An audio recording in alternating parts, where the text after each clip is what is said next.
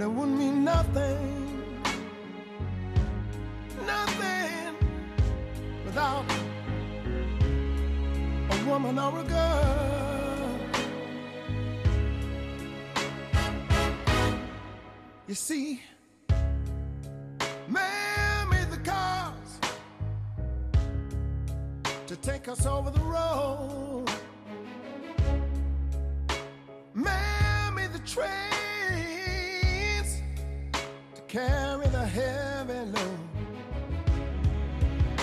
Man made the electric light to take us out of the dark. Man made the boat for the water like no one made the earth. This is a man's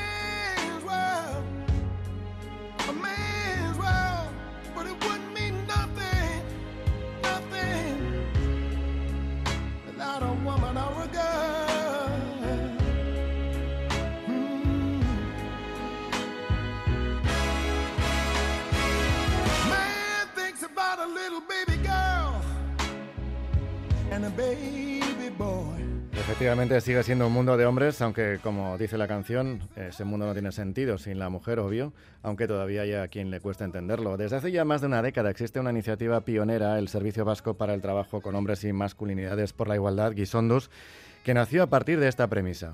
Gizonok ardura dugu berdintasunean, gure ardura da, eta horretan inplikatu behar gara. Pertsona askok eta gizon askok uste zuten berdintasuna emakumeen kontua zala, ezela horren ardura. Que la igualdad es cosa de todos, de hombres y de mujeres, otra obviedad. Eh, también recordamos una frase que leíamos esta semana, que la igualdad es incómoda pero necesaria. Hoy queremos charlar con algunos de esos hombres comprometidos que llevan el feminismo, la igualdad a sus ámbitos de trabajo. Y la primera cita la tenemos en Vitoria-Gasteiz. Acudimos eh, a la charla con Íñigo Esnaola, que es profesor del Centro Integrado de Formación Profesional Mendizabala en Vitoria-Gasteiz. Ahí está nuestra compañera con él, Sonia Hernando. Hola, Egunon. Hola, Egunon, Iñaki. Sí, aquí estoy con Íñigo y también estoy eh, con dos orientadoras que ahora enseguida te las voy a presentar. Eh, pero fíjate, antes vamos a ubicarnos porque estamos en un centro de formación profesional aquí justo enfrente de Mendizorroza y mm, las ramas que se ofrecen aquí, bueno, pues algunas de ellas electromecánica de vehículos automóviles, carrocería, soldadura, mecanizado, estética y belleza. Claro, es muy fácil adivinar eh, en los gráficos eh, entre el porcentaje de alumnado, cuántos son chicos y cuántas son chicas. Y claro, en un centro como este, eh, y donde se repiten los patrones aprendidos, donde eh, bueno, pues la peluquería es una cosa de mujeres y la soldadura una cosa de hombres, pues se está trabajando por la igualdad. Íñigo, ¿qué tal? Egunon. Kaixo, uno, Egunon. ondo, muy bien, muy bien. Bueno, esto, este embolado en el que te has metido, eh, ¿cómo, ¿cómo surgió esto de ser agente, digamos, por la igualdad aquí en el, en el Centro de Formación Profesional? Bueno, pues esto surgió hace un par de años, que yo era jefe de estudios aquí en el instituto y pues nos dimos cuenta de que era importante educar en, en valores y, y uno de ellos sobre todo que nos pareció preocupante era pues te- estas masculinidades no mal, mal entendidas. Y a raíz de eso pues organizamos un taller con Guisondus dirigido a alumnos y alumnas y a profesores. Y bueno, pues estuvo muy bien, pero también nos dimos cuenta de que eso no era, digamos, un, proyecto de coeducación, que era simplemente un parche. Entonces, pues bueno, pues eh, ahí estamos viendo que hay que hacer mucho trabajo. Y es cierto que justo en la FP estamos en un sector, mm, digamos, un poco limítrofe, porque ya empiezan a dejar de ser niños, adolescentes, y empiezan a ser adultos. Y bueno pues por lo poco que nos hemos que hemos podido ir aprendiendo normalmente los adultos aprendemos con, con nuestras parejas que son las que las que más nos enseñan y sin embargo las mejores experiencias que se están haciendo ahora con jóvenes y adolescentes demuestran que son los jóvenes y adolescentes pero cuatro o cinco años mayores que ellos los que mejor conectan. Entonces eso es difícil en nuestro en nuestro sector. Pero bueno, ahí, ahí andamos. Y ahí lo visteis, ¿no? En ese taller visteis que eh, no es fácil trasladar este tipo de mensajes y menos en un taller aislado, ¿no? Es algo que, igual tiene que impregnar más, bueno, pues todos los mensajes que reciben eh, desde todos los lugares. Eso es, y de hecho, o sea, aquí no es que nos neguemos a ello, pero donde hay que realmente empezar a trabajar la coeducación es a edades un poco más tempranas, vamos, yo diría que en secundaria, en primaria incluso también pero sobre todo en secundaria hay un trabajo muy importante para hacer, sí. Estaba pensando mientras eh, te escuchaba Íñigo que tenía en mente eh, unos datos que reveló el CIS hace no mucho y decía que los chicos de 16 a 24 años que se sienten discriminados por la igualdad. Yo no sé esto cómo lo podréis eh, abordar porque hemos hablado más de una ocasión del hartazgo de los mensajes sobre igualdad entre la población más joven y es preocupante, ¿no? Hombre, pues eso es cierto, sí, es cierto. Bueno, yo diría que, hay una gran masa ahora mismo de jóvenes, de adolescentes que, están, digamos, entre dos aguas sin definir y esos son a los que habría que dirigirse sobre todo porque son los que podrían ser receptivos. Pero sí es cierto que si planteamos las masculinidades como todo lo que se ha hecho mal, pues entonces parece ser que ellos lo entienden también como que se les está ya castigando por lo que van a hacer, ¿no? Entonces eh, sí que hay que tener cuidado ahí, hay que dirigirla de otra forma, es decir, hay que mostrar que simplemente se puede ser igualitario y que se puede compartir sin, sin tener que hacer malas cosas. Y de hecho que luego eso también tiene sus, sus ventajas, por supuesto. Aquí hay dos eh, mujeres que se dedican a orientar a las chavalas y a los chavales. Eh, se llaman Gemma Cedo y Sara Díez. Em, Sara, esto de, mm, claro, en un centro de FP es lo que comentaba Íñigo, ¿no? Eh, se ve perfectamente cómo están también distribuidos los papeles. Em, ¿Se ve esto aquí? Esto de, esto me corresponde a mí, yo soy mecánico porque esto me toca a mí y yo soy peluquera porque esto me toca a mí. Los datos, desde luego, avalan esto. Más que lo que me toca o no me toca, yo creo que también ellos mm, por la experiencia de, como orientadora en secundaria, sí que van por lo que les gusta, que lo que les, lo que les atrae. Y sí que las chicas sí que tienen unos sectores claramente que les atraen más y los chicos otros diferentes. La propia sociedad lo ha construido así. Entonces, lo que, lo que sí que hay que trabajar son en dos ámbitos. Por una parte, eh, que, las mujeres entren a formar parte de los, todos los ciclos y carreras en las que, que están masculinizadas. Y por otra parte, todos los ciclos y formaciones académicas que los sectores de trabajo de las mujeres, muchos de ellos están precarizados. Es decir, eh, los cuidados de mayores, todos sabemos que es, importantísimo para la sociedad y en esta sociedad envejecida que tenemos es fundamental para que todo funcione. Es decir, los mayores hay que cuidarlos y a los niños también. ¿Qué ocurre? Que lo llevan a cabo mujeres y es un trabajo precarizado. Es decir, por una parte, es necesario, como he dicho, que las mujeres eh, entren a formar parte y se formen en eh, sectores que han copado los hombres, pero los sectores que copan las mujeres, cuidados, etcétera, etcétera, que se dignifiquen que no haya trabajo eh, eh, precario, que no haya trabajo sin contratos laborales. Es decir, tenemos en esta sociedad hay mucho por, todavía por modificar y por cambiar. Y Gemma, en tu contacto diario y me imagino que permanente también con chavales y chavalas, ¿tú qué te encuentras en este día a día de lo que estamos hablando? ¿Qué, qué mensajes te encuentras o qué, o qué actitudes y comportamientos ves? Respecto al... Al machismo. Al tema del machismo. Bueno, pues ahora, por ejemplo, un tema que, que, nos ocupa bastante en nuestro plan de igualdad en el centro es el tema, por ejemplo, del lenguaje, ¿no? De, eh, bueno, pues estamos viendo que en estos sectores que tenemos aquí muy masculinizados, pues se utiliza un lenguaje todavía por parte de profesores y alumnos y alumnas, pues es un lenguaje muy, muy poco inclusivo, muy machista, muy... Entonces, claro, mm, esto tenemos que, por ejemplo, que ir modificando, ¿no? Como, como primer como primer asunto importante. Bueno, y como decía mi compañera, ¿no? que todavía, o sea, ni un 10% de, de chicas se están apuntando a ciclos tecnológicos. Entonces, ¿qué pasa? Que el futuro viene en tecnología, vienen avances tecnológicos, el futuro y los avances vienen en el mundo de la industria y las mujeres no estamos.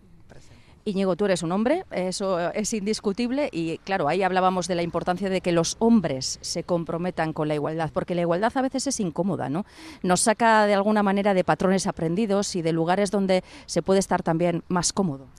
desde luego que lo primero que supone es dejar un, lugar privilegiado. Entonces, visto desde ese punto de vista, no parece apetecer demasiado, por supuesto.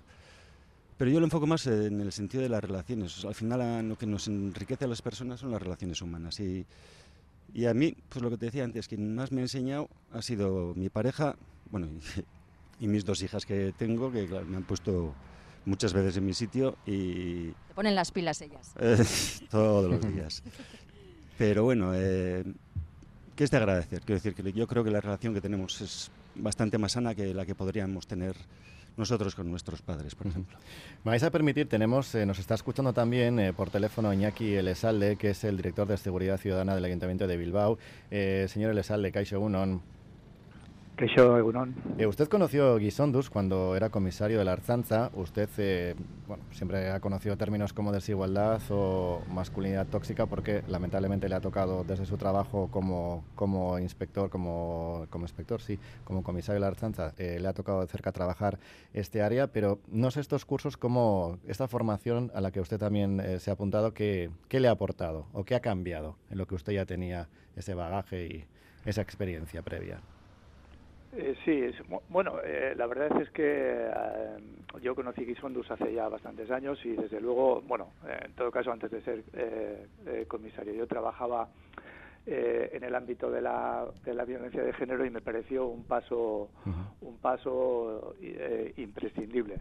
Yo creo que quienes participamos en la esfera pública y quienes tenemos algunas, alguna responsabilidad, pues necesitamos tener bases de conocimiento sólidas respecto a, respecto a la igualdad.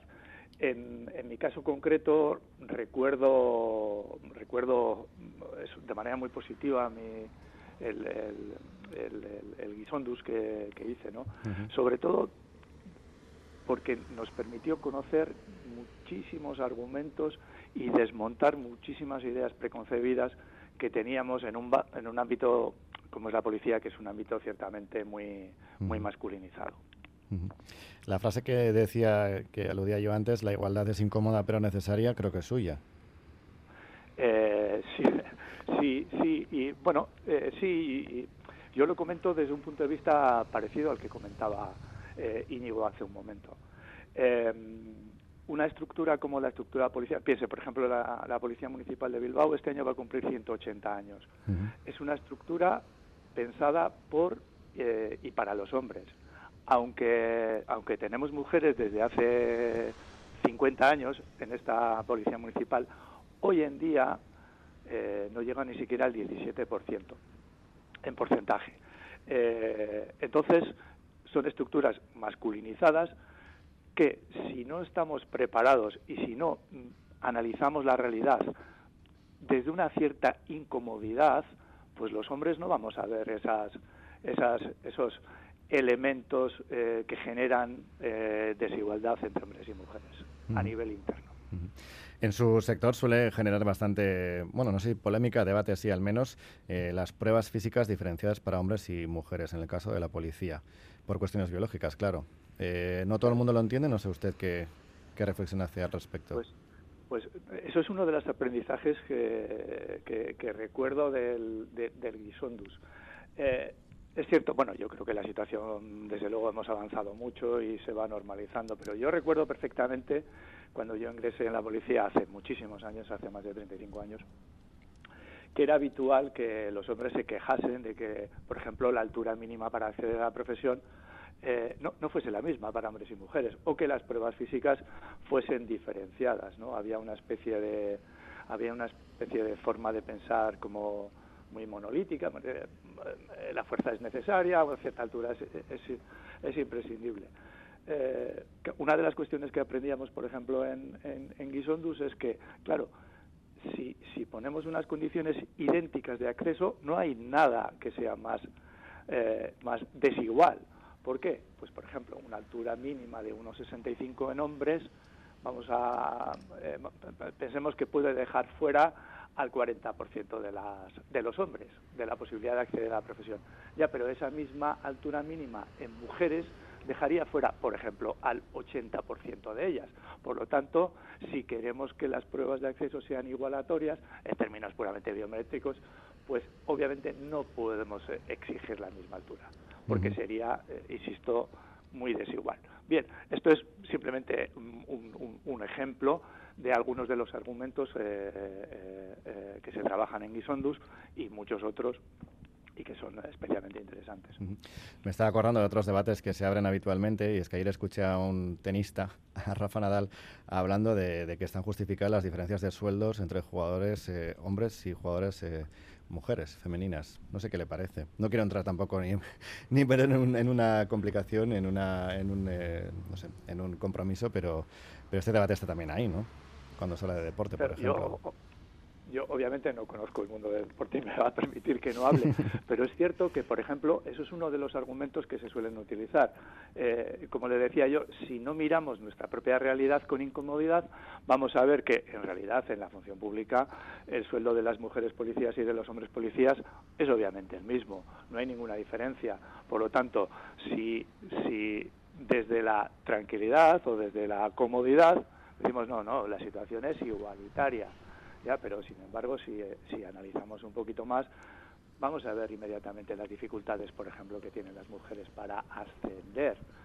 Eh, si ya tienen dificultades para acceder a la profesión, más dificultades tienen aún para ascender hasta los puestos más altos de la escala jerárquica policial. Por lo tanto, no podemos hablar, no, no podemos mirar desde la tranquilidad. Voy a volver a Vitoria. Eh, Íñigo, eh, le quiero preguntar también más o menos sobre lo mismo, sobre las diferencias salariales, ¿no? que en el campo profesional, no ya en el deporte de élite, pero se sigue lamentablemente manteniendo, claro. Sí, se mantienen. Eh, parece ser que algo han disminuido, pero no creo que sea ese el único objetivo que tengamos que tener en la educación. Quiero decir, por supuesto que es un objetivo, además es un objetivo claro y medible y por eso es, yo creo que es más fácil de alcanzar.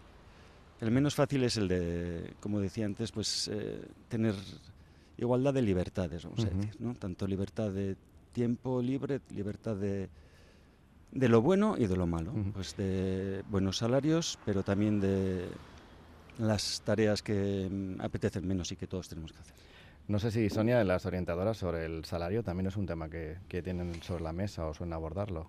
Sí, además eh, lo estábamos comentando antes, claro, hablando de esa desigualdad y de esos gráficos en los que los chicos sobre todo eh, eligen unas ramas y las chicas eh, preferentemente otras, eso claro tiene mucho que ver con los salarios que luego perciben y, es lo que, lo que nos comentaban ¿no? también las mujeres normalmente o, o, en mayoritariamente eh, en algunos casos optan por eh, profesiones peor pagadas y eso al final es una rueda de desigualdad. Sí, así es.